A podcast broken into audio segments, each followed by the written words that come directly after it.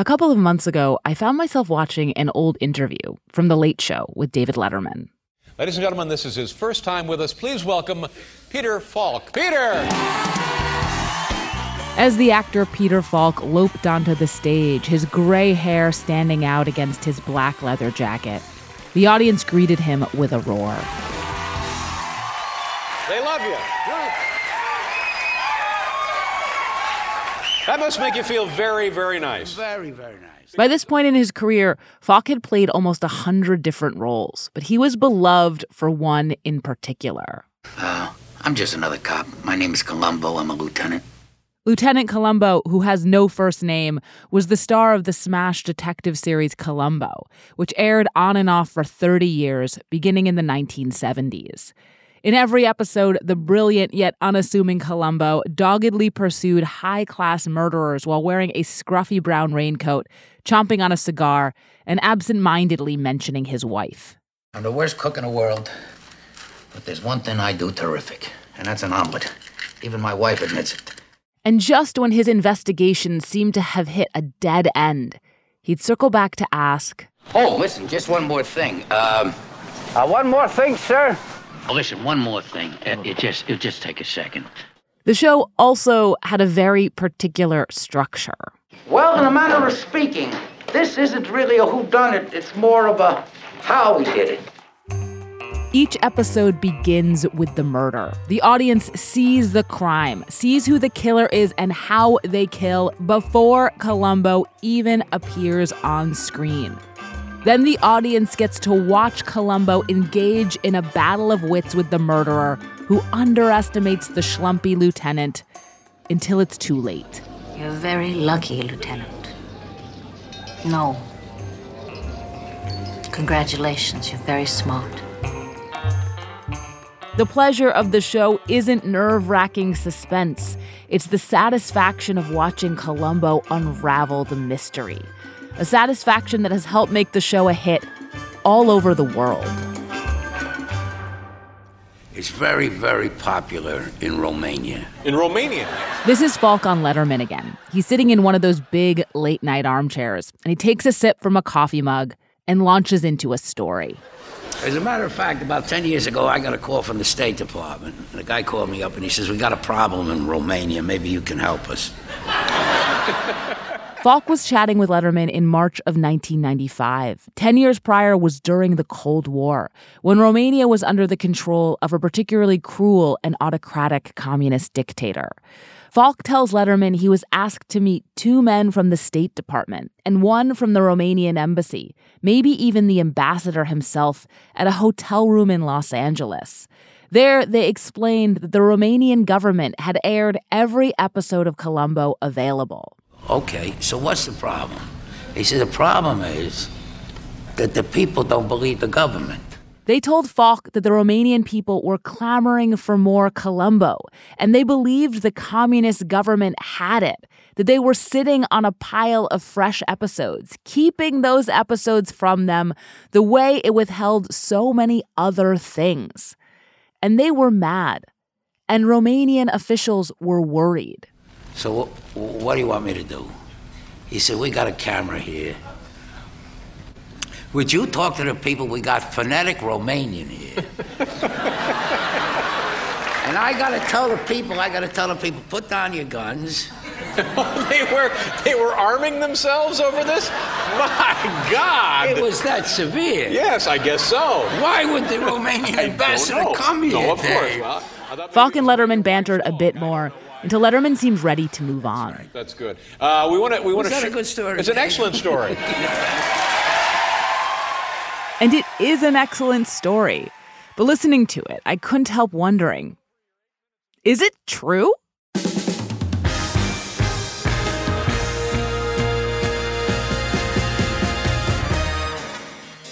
This is Decoder Ring. I'm Willa Paskin.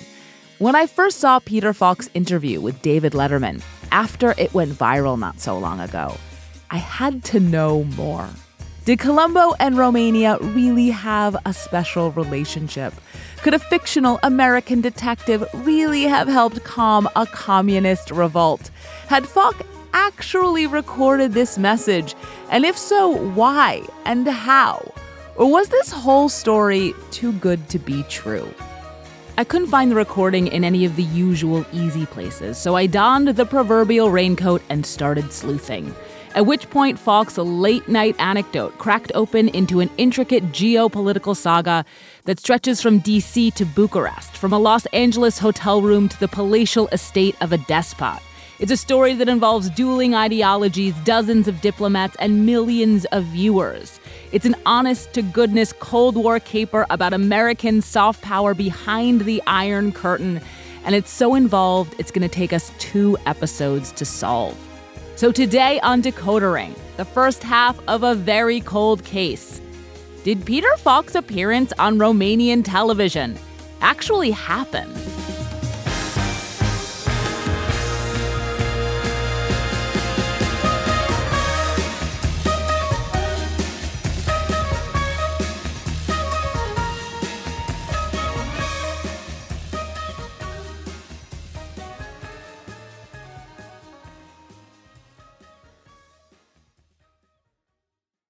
Apple Card is the perfect cashback rewards credit card.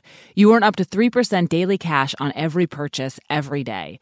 That's 3% on your favorite products at Apple, 2% on all other Apple Card with Apple Pay purchases, and 1% on anything you buy with your titanium Apple Card or virtual card number. Visit apple.co slash card calculator to see how much you can earn. Apple Card issued by Goldman Sachs Bank USA, Salt Lake City branch. Subject to credit approval. Terms apply. So let's go with this whole I'm a detective thing for a minute. I wanted to start with the basics. What was the deal with Columbo anyway? You know, Columbo, you're almost likable in a shabby sort of way. Maybe it's the way you come slouching in here with your shop worn bag of tricks. Me? Tricks? Peter Falk was born in 1927 to Jewish parents who were themselves the children of Eastern European immigrants. At just three, he had his cancerous right eye removed, and he wore a prosthetic from then on, one that gave him a perpetual squint. The key to it is when you realize you can get a laugh with it. This is Falk later in life, talking to the hosts of The View. Uh, by the time I was in high school, that's a true story. I was uh, I was playing baseball. The umpire called me out. It was a bad call. Everybody saw it. but, uh, and I whipped out the eye and I, I handed it to the umpire. I said, "Try this one." Falk broke out in 1960 in an Academy Award nominated dramatic role as a bloodthirsty gangster. But he could always do comedy. He has that unique, lackadaisical comic timing, the way he can't be rushed, the way he moseys through his sentences and comes back around when you least expect it. You know exactly the comic timing of Columbo. He has many of the same idiosyncratic characteristics of the cop. He's rather sloppy, he's forgetful. William Link was the co creator of Columbo, and he's heard here giving an oral history to the Television Academy. But in his acting, he's obsessed. I mean, he's really dead onto it in a very humble, self effacing kind of way. It's Falk. So he had that to draw on, that whole well of personality quirks to bring to that cop. When Falk was cast as Columbo, the character had actually been kicking around for a while, appearing in a stage play and a TV movie. But as soon as Falk got the role, he made it his own. Columbo's signature brown raincoat even came from Falk's own closet. Falk and the raincoat debuted as Columbo in the 1968 NBC TV movie Prescription Murder, about a psychiatrist trying to get away with killing his wife. Columbo, you are magnificent. You really are. Well, what makes you say that, Doc? You're the most persistent creature I've ever met. An 11 year old named Mark Dawidziak was watching. I was just getting into mysteries, and my idea of mystery was that, well, you follow the detective, you follow Sherlock Holmes, you follow the clues, and eventually you reach the point where the detective says, and the murderer is, and this starts with you knowing who the murderer is. Mark is talking about Columbo's structure again. Unlike most mysteries, Columbo unfolds in chronological order. The details of the murder are right there at the beginning of the story, instead of being saved for the climactic end. So, to an 11 year old, that just took the top of my head off. Mark liked what he saw so much that when he grew up, he became a TV critic and the author of The Columbo File, spelled P H I L E, a book about the series. But as a kid, he'd have to wait to see more of it. Prescription Murder was just a one off, a TV movie. It wasn't until three years later that NBC decided to turn Columbo into a regular event. And even then, they couldn't make it weekly. Falk had a movie career to think about. So, what do we do? That's where they had come up with the whole idea of the mystery movie. It's not going to air every week, it's going to air every four weeks. It'll rotate with three other detective characters. We don't have to do 22 episodes we can do seven or eight episodes a year. Columbo premiered in September of 1971 on a Wednesday night. I kind of knew it right from the start. It was nothing definite. It was a lot of little things. Little things. The episode was directed by a very young Steven Spielberg. Immediately, it was a smash, a water cooler show that people were talking about. Audiences watched in droves. Well, it's, uh, it's terrific to win. It won Emmys. I'm trying to figure out some way to appear humble. Uh, Falk became the highest paid TV actor in Hollywood. Celebrities lined up to play murderers. Faye Dunaway, Dick Van Dyke, and Johnny Cash all played killers on the show. William Shatner did it twice. Simultaneously, Universal, the entertainment company that owned and distributed Columbo, began to license the show around the world, as Johnny Carson noted to Peter Falk in 1973. Your show is in Japan and a lot of the uh, foreign countries. You ever seen it in Japanese or anything? No, I've never seen it in another tongue, Johnny. The series would ultimately air in over 40 countries, and Falk would come to revel in stories of its global success. There was one about the Italian director, Federico Fellini, leaving dinner parties early to watch Columbo. One about the Emperor of Japan asking if Columbo could meet him at the White House. One about Falk being recognized while filming movies high up in the Andes Mountains and on the bombed out streets of West Berlin. Mark Dawidziak heard all of these anecdotes from Falk firsthand when he was writing his book. Peter loved telling stories, and Peter loved telling his favorite stories. He got so tickled. His favorite story was Romania. Romania sits on the eastern edge of Europe, bordered by five different countries and the Black Sea. It has a population of around 19 million, most of whom speak Romanian, a Romance language similar to Italian. The most famous Romanians outside of Romania are the absurdist playwright Eugene Ionesco, the gold medal winning gymnast Nadia Comaneci, and Dracula. Transylvania is now a part of Romania. Mark Dawidziak says Falk told him his Romania story during their very first sit down around 1986. I did the interview in his, his art studio, which is actually his garage at his Beverly Hills house. He had converted it into sort of an art studio man cave. This is what you know was said to me that that that, that night. He said the Romanian government called the American ambassador and they had a meeting. It's similar to the version Falk told on Letterman. Romania. So I end up in a hotel room at one in the morning. Though not identical. They've got a camera set up and I'm speaking Romanian phonetically. And I say, put down your guns. Be patient. Your government is not responsible. If Peter's stories were truthful, but uh, were they embellished? Was it one in the morning? Is I don't know.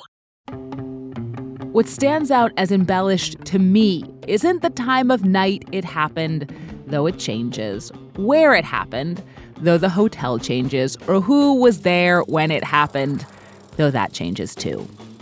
It's how dramatic the whole thing was. It's hard to believe Romanians were really up in arms about Columbo, but let's imagine for a minute they were. Why would Peter Falk be telling them to stand down? Wasn't this the Cold War?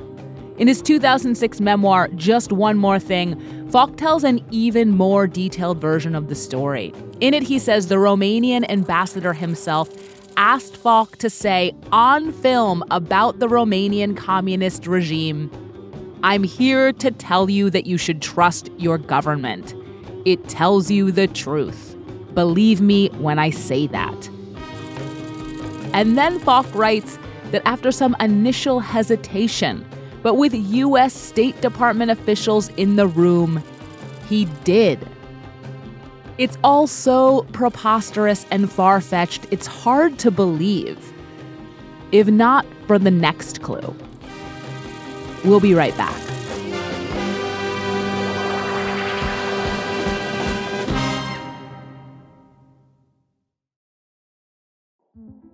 In 2007, TV network CBS dropped 40 kids in the middle of the New Mexico desert as part of a brand new reality show. These kids would have to build their own society from scratch. And if this sounds like Lord of the Flies to you, well, it was meant to. We were on this mission together, and we were going to prove to the world that we could make a better society than adults could. I'm Josh Gwynn, and I want to know what this wild TV experiment was really about. Split Screen Kid Nation, a six part podcast from CBC. Available now. This episode is brought to you by Progressive Insurance. Hey, listeners, whether you love true crime or comedies, celebrity interviews, news, or even motivational speakers, you call the shots on what's in your podcast queue, right? And guess what? Now you can call the shots on your auto insurance too. Enter the Name Your Price tool from Progressive. The Name Your Price tool puts you in charge of your auto insurance by working just the way it sounds. You tell Progressive how much you want to pay for car insurance. Then they'll show you a variety of coverages that fit within your budget, giving you options. Now, that's something you'll want to press play on. It's easy to start a quote, and you'll be able to choose the best option for you fast. It's just one of the many ways you can save with Progressive Insurance. Quote today at progressive.com to try the Name Your Price tool for yourself and join over 28 million drivers who trust Progressive. Progressive Casualty Insurance Company and Affiliates. Price and coverage match limited by state law. I mentioned earlier that Peter Falk's interview with David Letterman went viral. It did that back in June of 2021, thanks to Radu Tiginash like many other Romanians, I did grow up watching a lot of Columbo and I was a big Columbo fan. Radu grew up watching the show in Romania during the 1990s. But during the pandemic, at home in Bucharest, Romania's capital, he found himself watching the show again. He wasn't alone in this. Lockdown turned the cozy, well crafted Columbo into a sleeper hit. He wanted to learn more about the show, and so he started poking around online. There's basically three or four videos about Columbo on YouTube as far as I could see.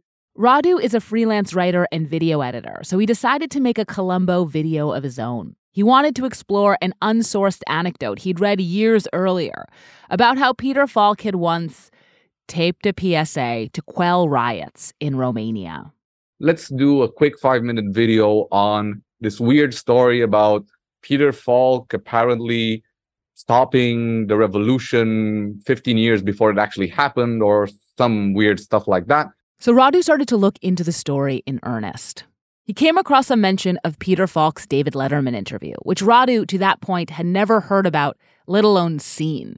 But it was nowhere online until Radu emailed a Letterman fan, an unofficial archivist, who sent it to him. For over 20 years, our first guest has starred as the beloved Lieutenant Columbo. He now has. Radu found something else too an article about Falk's story with a WikiLeaks link in it. WikiLeaks is the giant cache of various government documents that went online in 2007. And this particular link was to an American cable, itself unclassified.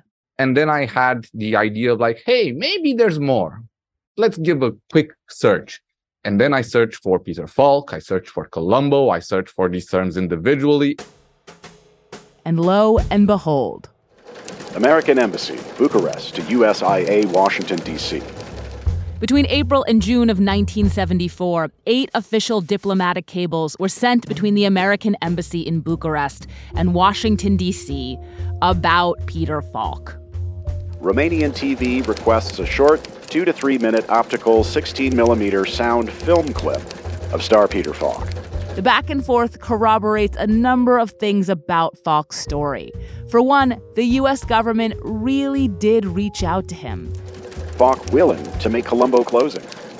For another, Romania really had run out of Columbo episodes. Romanian TV says it aware that Columbo's still in production, but notes that it has run all episodes received thus far and must fill space on weekly basis. But the cables do not substantiate many of Falk's details. There's no mention of armed or incensed Romanians, no midnight meetings, no Romanian ambassadors present, and no communists insisting Falk tell people to trust them.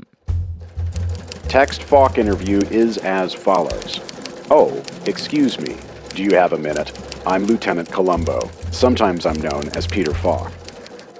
In fact, the transcript included in the cables, relaying what Falk apparently said, is tame. We would like to thank Romanian television for having put us on the air on Saturdays and Sundays. But most of all, all of us, myself and the crew and the other actors, we want to thank the Romanian people for their great response to our show. But according to the cables, even this generic greeting was a big deal. Judging from comments of embassy, foreign service locals, and other Romanians, Falk's greetings and his use of Romanian language tagline created minor sensation here. The last cable, sent back after the message aired, says that Romanian television reported 10 million people watched it. That was about half the population at the time. Why would Romania have wanted an American star like Peter Falk reaching half of its population? Seems weird for one, Romania, uh, the, the Communist Party, to do such a thing without any ulterior motive. And it would also seem weird for Peter Falk or the American State Department to like give in to such a request without getting something in return.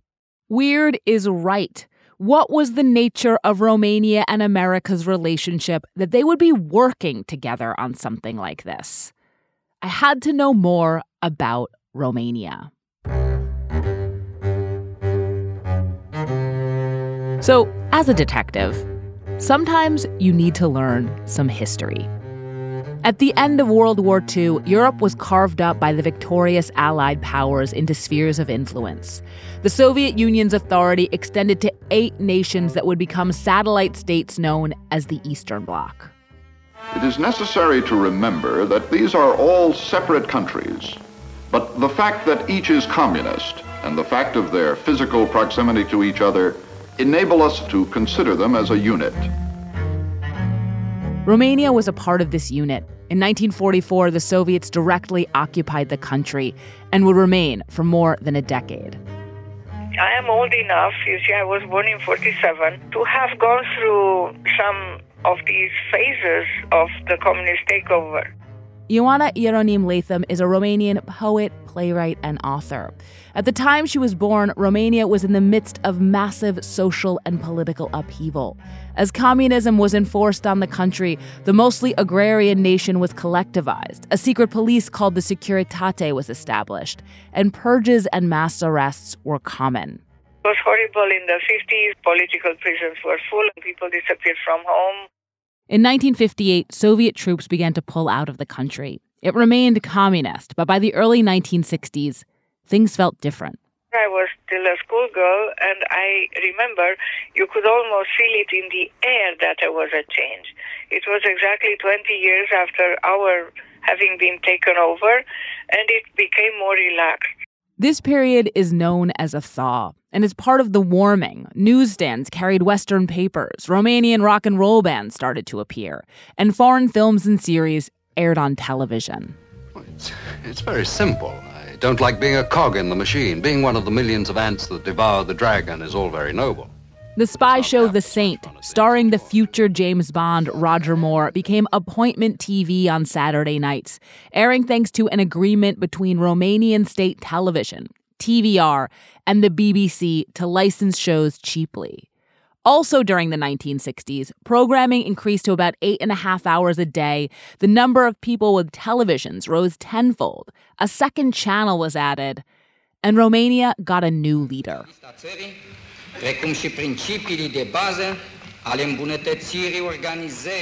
Nicolae Ceausescu was a longtime member of the Communist Party who became general secretary in 1965 and then president in 67.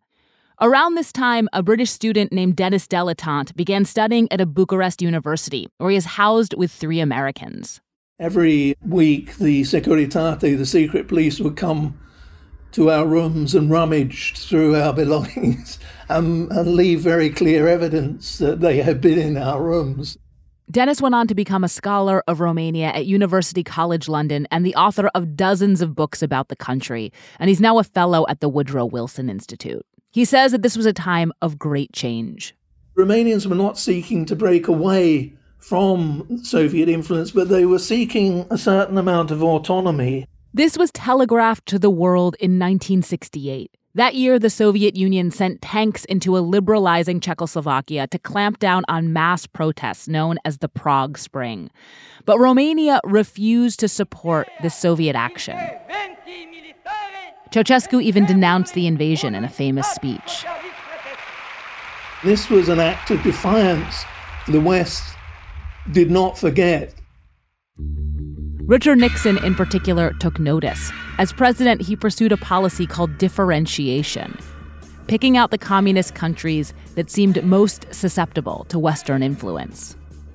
President Nixon and his advisors were aware of Ceausescu's desire to have closer contacts with the United States. In 1969, Nixon visited Romania. This is an historic occasion it was his second visit in as many years. Both times, Ceausescu was savvy enough to welcome Nixon with much respect. Well, this is not my first visit to your country. It is the first visit of a President of the United States to Romania. The first state visit by an American president to a socialist country or to this region of the continent of Europe. Ceausescu would in turn visit America three times. He'd be knighted by the Queen of England and appear on the cover of Time magazine as the face of a relaxed communism. Romania would join the IMF, open a Pepsi Cola factory, and be granted most favored nation trading status by the United States. All of this solidified Ceausescu's reputation as a maverick communist leader. That word maverick was used a lot in the press, and one that the US wanted to pull closer with trade and with culture. The State Department arranged visits by the astronauts and a concert tour by the rock band Blood, Sweat, and Tears, all while turning something of a blind eye to Ceausescu's domestic policies. I think there is this great paradox uh, with Ceausescu. So, the paradox of his, we might say, very inventive, uh, ambitious foreign policy and the repression, the internal repression this paradox was already on display by the early 1970s. Birth control and abortion had already been banned to boost the population. The Securitate acted with impunity. And Ceausescu announced that all cultural output needed to be ideological and nationalistic, ultimately putting an end to the thaw. But at the same time, Ceausescu's foreign policy, with its focus on international trade, was boosting material living conditions for regular Romanians and still allowing for some cultural exchange, including of television shows. Um, do you just want to tell me your name? Alexandrina Ticea. Alexandrina was in high school in the 1970s, living in the same apartment in Bucharest from which she spoke with me a few months ago, with the help of a translator. So she said that in the 70s they were having uh, streaming from 7:30 in the evening until around midnight. A good so, life in this uh, în acea perioadă. Good life in this uh, 70s comparison with the previous years. Most of what was on TV was dull, ideological, and political. Long speeches and footage of Ceausescu and his wife Elena visiting farms and opening factories. But this only made the foreign shows, which included Bewitched, The Untouchables, and Lost in Space, stand out more. Alexandrina particularly remembers Tom and Jerry, Popeye, Charlie Chaplin movies, and especially the oil gushing soap opera Dallas. But of course, I'd called her to talk about one show in particular. And do you remember Columbo? Da, da. Alexandrina remembers Columbo's slouchy posture, which she imitated as we spoke. She remembers his cigar and his clothes, which she wondered why he never changed. She remembers his French roadster and his love of dogs, and that all the murderers were wealthy she remembers also like the, that the mystery and the best part of the action was actually happening in the first minutes because after that you were knowing what happened she also remembers when the show aired Saturday nights. She recalled that it was an event, the thing to do. And she wasn't the only one who told me so. It was a national phenomenon. Streets were empty. Ioana Ieronim Latham again. Everybody made the plan to be there and to see installment after installment. It was enormously successful, enormously. Columbo was so popular it would air again on Sundays, and it wasn't the only show that cleared the streets in Bucharest. Love you, baby. You're beautiful. Kojak, the cop drama starring Telly Savalas that premiered in America in 1973, was also a hit with Romanians in the mid 1970s. The bald headed Kojak was as debonair as Columbo was disheveled, and he sucked on a lollipop instead of a cigar. Hey, what's with the lollipops? I'm looking to close the generation gap. Get out of here. Kojak, because he was having this lollipop, they created lollipops in Romania that they were selling in the streets, vendors, uh, with Kojak. They call them Kojak. Buy the Kojak. Kojak also kicked off a craze for American style coffee mugs and thin cigarettes. It was a sensation. Such a sensation that there are American diplomatic cables about it too. March 1975, U.S. Berlin to Am Embassy Bucharest. Subject Telly Savalas film clip for Romanian TV. A little less than a year after the Peter Falk incident, the U.S. Diplomatic Corps had apparently asked Telly Savalas to do the exact same thing, though Savalas filmed in West Berlin, not Los Angeles. Someone at the embassy in Bucharest at the time must have looked at the popularity of both of these shows and seen an opportunity to do their job, to bring the countries closer together. But who exactly? I thought I had an idea.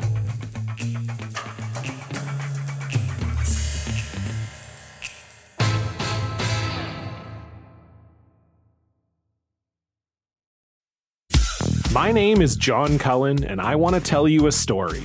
It's a story about a scandal, broken relationships, gossip, rumors, money, corporate rivalry, and curling. It's the story of Broomgate, how a single broom, yes, a broom, turned friends into foes and almost killed the 500 year old sport of curling. It was a year I'd like to forget. Broomgate, available now. It's hard to find the first time. First time when I got there, I couldn't even speak. The Atlas Obscura podcast, an audio tour of the world's hidden wonders. Here, flowers bloom forever. It's about people, places, and their stories. A new wonder every day. It's wonderful to feel that connection. The Atlas Obscura podcast, your daily dose of surprise and wonder.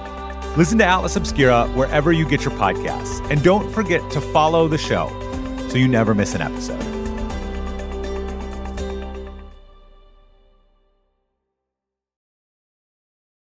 So at this point, I was pretty confident the incident I was investigating had taken place. I also had a solid handle on motive, on why the message had been made, and what the US and Romania both stood to gain. But I still didn't know the method. The cables didn't get into the nitty gritty of how the message was filmed, and Falk's version seemed a little over the top. I wanted to find someone who could tell me what had gone down, not give me the dramatic late night TV version, but the real thing. The cables offered up an obvious place to begin. At the bottom of the ones coming out of Bucharest, there was the same name over and over again. Please advise if film possible and if developed film can be here in time for May 15 program. Post strongly concurs TV request. Barnes. Barnes was the sign off of Harry Barnes, the American ambassador to Romania from 1973 to 77. He'd done a previous three year stint in the country and spoke Romanian so fluently he acted as Nixon's translator, rare for an ambassador. In an interview, he recalled of this time I got the sense in Washington that we ought to keep looking for opportunities to suggest collaborative activities with the Romanians. Maybe he looked at Columbo and Kojak and thought they could be one of those activities. Harry Barnes died in 2012, though, so I got in touch with his son, Doug. I asked him about an infamous incident in which Romania's Securitate bugged the sole of his father's shoe. My sister just went and did a trip to DC and went to the Spy Museum and sent us all pictures of the shoe, which is on display there. Doug had never heard anything about the Peter Falk segment or the Telly Savalas one either. But he'd become a Foreign Service officer himself, and in this capacity, he told me something important. An ambassador's name is on every single cable that leaves an embassy as a matter of course. Every single telegram as long as he's in the country. So, though Barnes could have written these cables, they also could have been authored by nearly anyone at the embassy. I asked Doug if he could think of anyone else who might remember anything about this. And a couple of calls later, I reached a man named Richard Gilbert. I was posted at the U.S. Embassy in Bucharest as the uh, cultural attache. Richard was there from 1972 to 76. When I first spoke with him on the phone, he told me he remembered Columbo's popularity, and we arranged a Zoom call, where it turned out he remembered more. I do remember him giving his little uh, spiel, I would call it. Like other members of the Foreign Service, Richard lived in an apartment in Bucharest furnished by the State Department but provided by the Romanians. And one Sunday night in 1974, he and his family turned on the TV to watch Columbo. Quite a coup for the Romanians because they got uh, Peter Falk to say all these positive things about what essentially was a, a rather despotic uh, communist government in Eastern Europe. Richard doesn't remember much more about it, besides part of it being delivered in stilted Romanian. We didn't usually tune in, but we watched this one, uh, certainly because it was so unusual. Do you think you knew it was coming and that's why you had tuned in? Uh, I suspect I must have. That's why I happened to be watching it. I'm not sure how we knew, but we did know. In your experience or just like knowledge, this is this like kind of thing common? I mean, my guess would be definitely not common. Uh, I can't imagine such a thing. I just find it a little head scratching how they made contact with Peter Falk in the first place. I got off this call feeling optimistic. I still didn't know the method, but I was making progress. Sure, it had taken some legwork to find Richard, but I could do more legwork. I was a detective. I honed in on the embassy in Bucharest in 1974, tracking down any name mentioned in the cables and scouring old Foreign Service telephone directories. I got the American Foreign Service Association to ask its 16,000 members if anyone recalled anything about it. On a lark, I emailed the press officer of Henry Kissinger, who was Secretary of State at the time, to see if Kissinger remembered anything himself. He did not. But I was confident someone would know something if I just kept making phone calls. My name is Willa Paskin. I'm um I make a podcast for the website Slate. This is going to be very convoluted and I'm just going to babble it out a couple messages, so I'm sorry to keep calling. Just about everyone I reached suggested someone else. I'm in the middle of sort of obsessively reporting out this story, and as I said, it's a little bit zany about who suggested someone else to basically film. Um, oh, uh oh, hello. Hi, sorry, this is Willa again. I'll keep it much shorter. All told, I communicated directly with over 20 people who'd been at the embassy in Bucharest around 1974. But my optimism had been premature. Listen, I, I don't want you to waste your time with me because because I have no memory whatsoever uh, of either of those things. I don't remember anything about that incident. I'd love to read more about it, but um, you're just hitting a blank with me. I'm sorry. No, no problem. Anyway, good luck. No one recalled it. Like, no one. It didn't even ring a bell. No one thinks it's real. Not one person who was at the embassy at the time remembers it. It just seems so unlikely. I'd begun all of this thinking that Peter Falk's story sounded a little exaggerated, and wanting to figure out what had really happened, and why, and how, and what Peter Falk had really said. I'd read diplomatic cables and gotten a crash course in Romanian history. I learned Romanian slang for lollipop and yammered into more voicemail boxes than I could count. And from all of this, I had gotten the sense that these messages would have been a big deal. Peter Falk sure said so, but so did the cables. They described Falk's message as a minor sensation seen by 10 million Romanians. 12 million had watched the message with Telly Savalas. Moreover, all the people I'd spoken with to this point had told me this would have been an unusual and creative undertaking for any diplomat involved. So, why couldn't I find anyone who remembered it? I mean, besides Richard Gilbert. I do remember when uh, Peter Falk gave this introduction but as it would turn out months later, when I finally figured out what really happened with Peter Falk's message, Richard Gilbert would still be the one and only person who ever recalled seeing it. If a message gets made for television and no one remembers seeing it, did it actually happen? I was back where I started.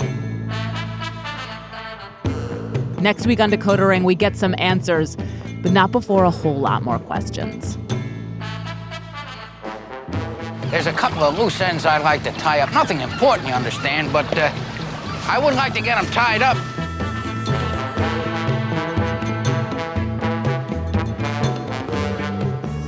This is Decoder Ring. I'm Willa Paskin. You can find me on Twitter at Willa Paskin. And if you have any cultural mysteries you want us to decode, you can email us at decodering at slate.com.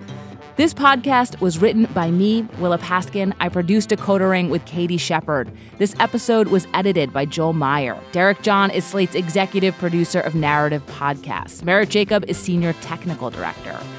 I want to give an a special thank you to Andrada Lăutaru, who translated and worked with me from Romania. I'd also like to thank Carol and Joel Levy, Jonathan Rickert, Alan and Ori Fernandez, Katie Koob, Felix Rentschler, Richard Viets, Jock Shirley, Gabriel Roth, Cameron Gorman, Tori Bosch, Delia Marinescu, David Koenig, Don Giller, Forrest Backner, Karina Popa, David Langbart, William Burr, Asger Sigfusson, John Frankensteiner, Tom Hoban, and everyone else who helped with this episode. For my research into Romanian television, I relied heavily on the scholarly work of Dana Mustata, Alexandru Matei, Anne Marie Sorescu Marinković, and the Screening Socialism Project from the University of Loughborough. I also relied on the work of Dennis Deletant and Timothy W. Ryback's Rock Around the Bloc, a history of rock music in Eastern Europe and the Soviet Union. You also heard a song in this episode from the Romanian rock band Phoenix. If you haven't yet, please subscribe and rate our feed on Spotify, Apple Podcasts, or wherever you get your podcasts. Even better, tell your friends. If you're a fan of the show, I'd love for you to sign up for Slate Plus. Slate Plus members get to listen to Decoder Ring without any ads. Their support is also crucial to our work. So please go to slate.com slash decoder plus to join Slate Plus today. We'll see you next week.